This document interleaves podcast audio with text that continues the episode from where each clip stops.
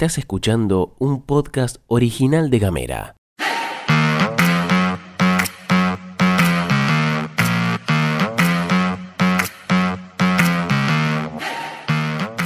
Hoy es martes 2 de mayo y tengo varias cosas para contarte. Se terminó el fin de largo y te doy la bienvenida a la pastilla de Gamera. En casa, En Ushuaia. en camino, En Tolwyn. en tu celu, En Río Grande. en 7 En minutos. toda la Argentina. Estas son las noticias para arrancar la jornada.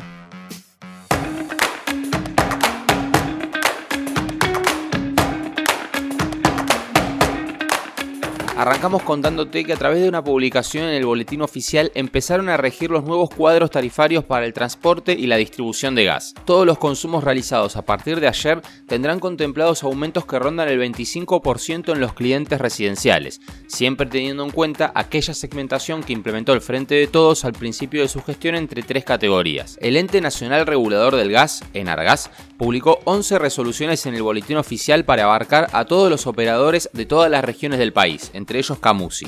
En función de la diversidad política, geográfica y de características de cada región, hay que tener en cuenta que si bien los precios finales de gas tendrán aumentos, estos varían según la segmentación económica de la que te comentaba recién, las distribuidoras y las subzonas que puedan tener alguna normativa que contemple subsidios, como la ley de zona fría en nuestro caso.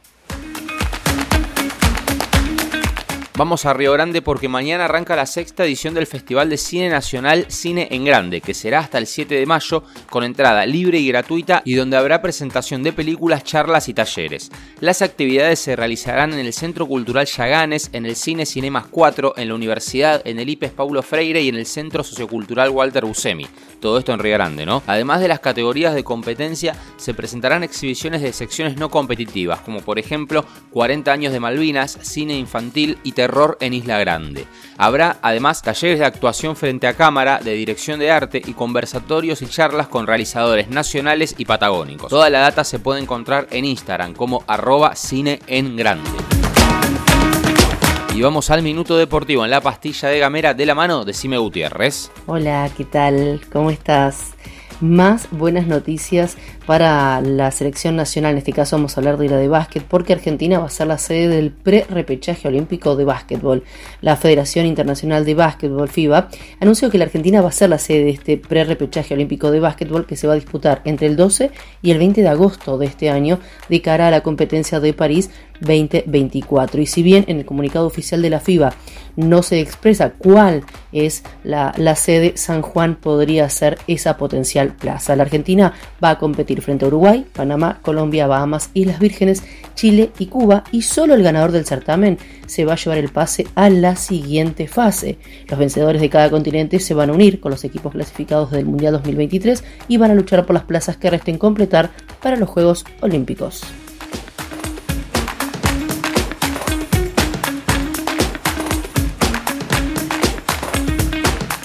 Otra modificación que se llevó adelante a partir de ayer es que el monto mínimo de una operación para que tenga que ser informada la AFIP pasará a ser de 200 mil pesos sobre acreditaciones, extracciones, saldo de las cuentas y también suscripción y liquidación de depósitos en plazos fijos. La nueva cifra se calculará en términos mensuales e incluirá todo tipo de acreditación.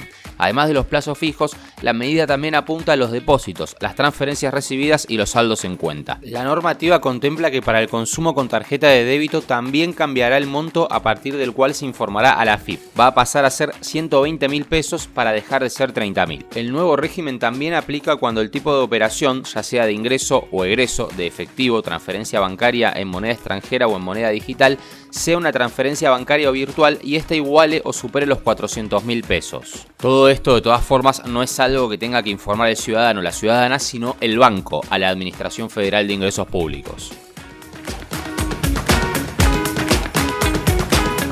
Terminó el fin de largo, es duro, pero como es habitual traemos números turísticos. En este caso, un informe de CAME afirma que unos 920.000 turistas viajaron por diferentes puntos de la Argentina durante el fin de largo, con un gasto estimado de 29.109 millones de pesos en alimentos, bebida, alojamiento, transportes, recreación y diversas compras. El último fin de largo que se dio por el primero de mayo fue en 2018. En relación a ese, la cantidad de turistas reflejó una baja del 8%, aunque en esa ocasión el feriado no fue de 3, sino de 4 días. Para este fin de Kame agregó que no hubo movimiento masivo y la gente priorizó destinos sin multitudes y que el turista extranjero también dijo presente, especialmente en las provincias de frontera. Por otra parte, aseguró que los empresarios esperaban más movimiento, sobre todo los hoteleros, a diferencia de los gastronómicos que trabajaron mejor. Quizás aquí haya alguna incidencia de este nuevo tipo de alojamiento que es el Airbnb y demás.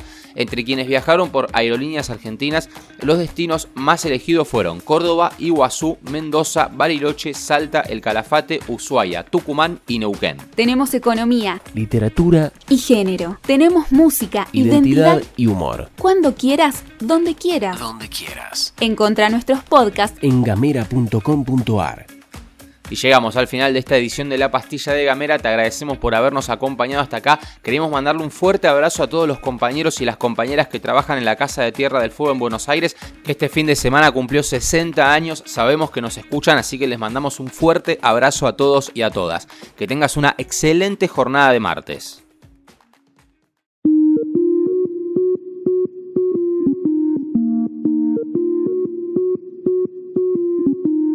Estás escuchando un podcast original de Gamera.